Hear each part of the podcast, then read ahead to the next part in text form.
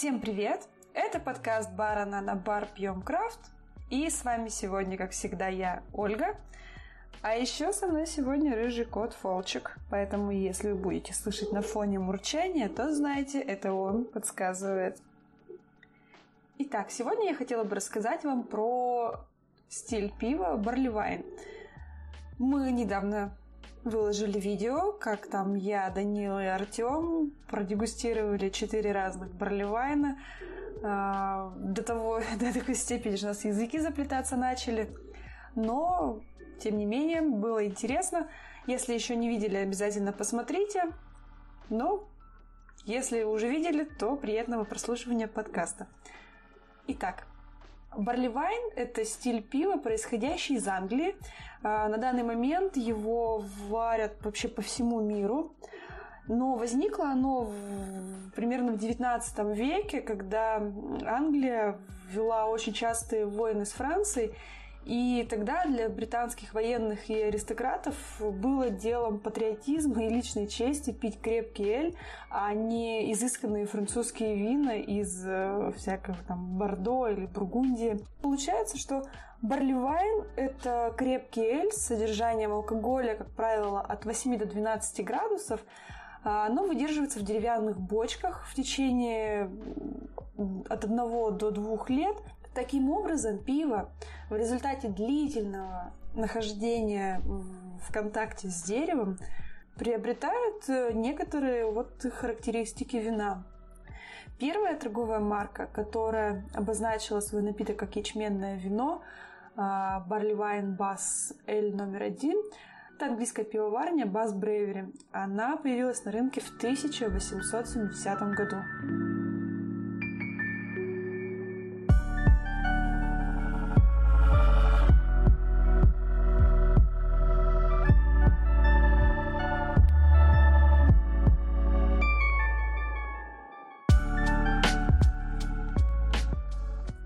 Слово «вино» в названии стиля Барливайн относится прежде всего к высокому содержанию алкоголя. Также можно отметить, что первые образцы такого пива имели некоторую винную кислинку за счет незначительного содержания молочной кислоты, примерно 0,2, от 0,2 до 0,6% при многолетнем хранении пива. С точки зрения технологии изготовления и ингредиентов, барли вайн – это крепкий эль, в общем-то пиво верхового брожения, с высокой начальной плотностью из преимущественно светлого ячменного солода, без добавления несоложенного сырья. В старину подобное пиво делалось из э, первого сусла, без промыванных вод, поэтому пиво было традиционно плотным и с большей долей несброженного сахара. На этапе становления британской пивной индустрии крепкие, плотные и дорогие эли варили деревенские пивоварни. Это скорее сейчас, наверное, наши крафтовые. А более крупные городские масс-маркет, да, кто сейчас варит, варили эли попроще и подешевле, имея возможность вытащить из ингредиентов максимум и выйти на большой объем. Все, что можно сказать о современном барливайн, что это очень крепкий эль с высокой начальной плотностью. Вот дальше уже начинаются нюансы. Кто-то поступает по старинке и кладет только светлый солод, добиваясь карамельности во вкусе длительным кипячением. А кто-то кладет карамельные солода, порой даже экспериментируя с жженкой. Тут главное, чтобы не получился скотч северный родственник барливайн. Охмеление может быть от умеренного а, до баланса сладостей, который характерно для английских барликов, до обильного, когда уже сложно понять, что перед вами барливайн или трипл. И вот, кстати, когда мы дегустировали барлики, то получается Сьерра Невада как раз-таки была очень хмеленная, и я тогда вот почувствовала вот эту вот хмелевую горечь, как у ну, характерная ипом, ну, дипом, трипл-ипом, когда наши крафтовые ребята варят в основном такое послаще что-то. Ну и если барлик выдержан в бочке, это еще один ингредиент и еще один субжанр того же стиля. Вообще барливайн даже может быть крепче, чем вино, потому что оно сделано из зерна, а не из виноградов или фруктов. Это на самом деле своего рода пиво. Есть два основных сорта ячменного вина – английское и американское.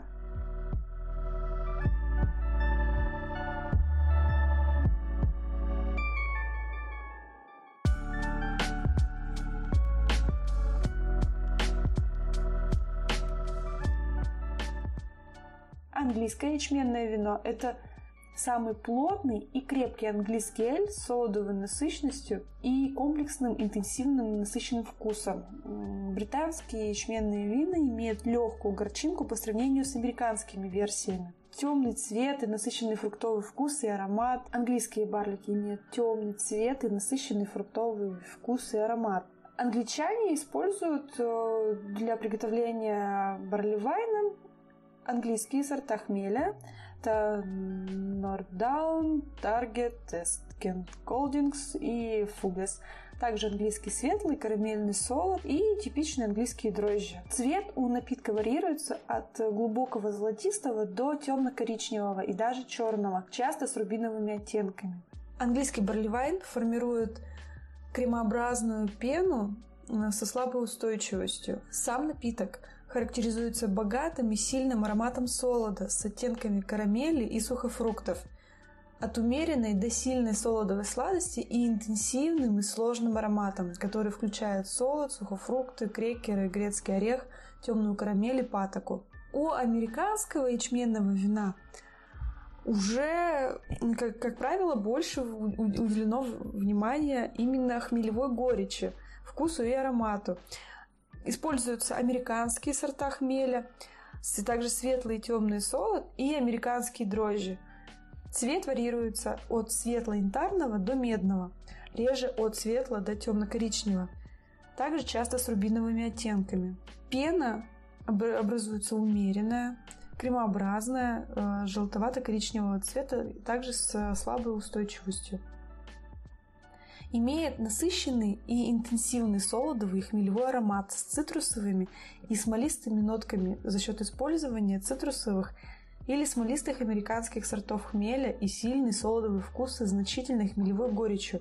То есть, как я и говорила в ролике, когда мы дегустировали непосредственно американское ячменное вино и сваренное английское, когда мы дегустировали американское ячменное вино от Сьерры Невады, и сравнивали его, его как раз с ячменным вином от Плаг Брю. И еще у нас был барлик от, от пивоварни Завод. Называется «Шерсть». Мой до сих пор фаворит. И вот там очень ярко была выражена вот эта разница, э, как у американского барлика. Очень-очень вот эта хмелевая горечь. И это было необычно немного. Мы, честно, не ожидали, что когда мы откроем барливайн, привыкшие, что это обычно что-то такое немного сладенькое, крепенькое, приятное, смоленистое, а тут бац, и такое тебе хмелевая горчинка. И самое забавное, что когда ты берешь какую-нибудь э, ипу от серой Невады, там она, наоборот, более такая в сладость уходит, вот как-то вот очень любопытно получилось. А в барливайне, наоборот, хмелевую горечь. А хмель в барливайн, в общем-то, играет а, роль противовеса сладости. А в барливайн, в принципе, сложно положить э, слишком много хмеля, а если положить мало, то получившееся пиво сложно будет пить. В любом случае, горечь в барливайн обычно находится в диапазоне от 50 до 100 IBU, в зависимости от стилистики. Но при этом нужно понимать, что в высокоплотном сусле хмелевая горечь менее заметна, чем в низкоплотном.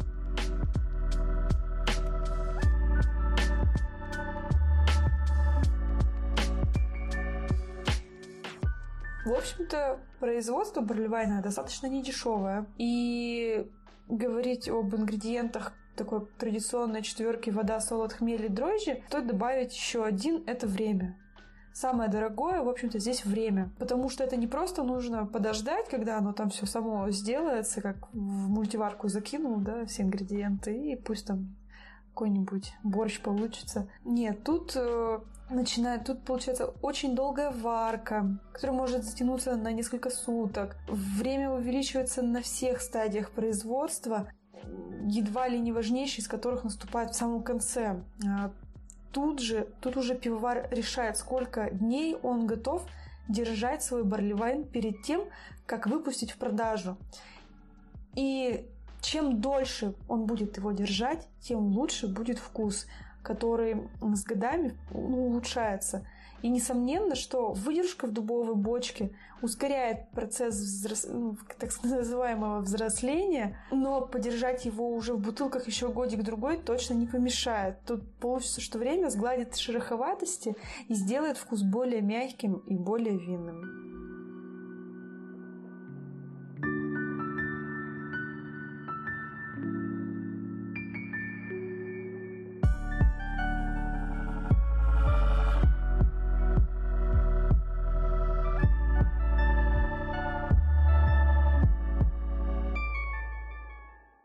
Вот такой получился подкаст.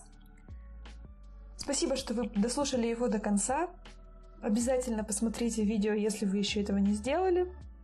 А если сделали, то послушайте подкаст и посмотрите еще, еще, еще, еще ролики. Не забывайте также подписываться на наш канал в, на Ютубе, ВКонтакте, в Фейсбуке, в Телеграме, везде-везде у нас короткое имя Нанобар ЕКБ без пробелов. Вот все просто вот нано-бар ЕКБ. Подписывайтесь, пишите комментарии, пишите, о чем вы хотите еще услышать, узнать, увидеть. Я с радостью сделаю, буду делать это быстрее. Так что спасибо еще раз, всем хорошего вечера, пока!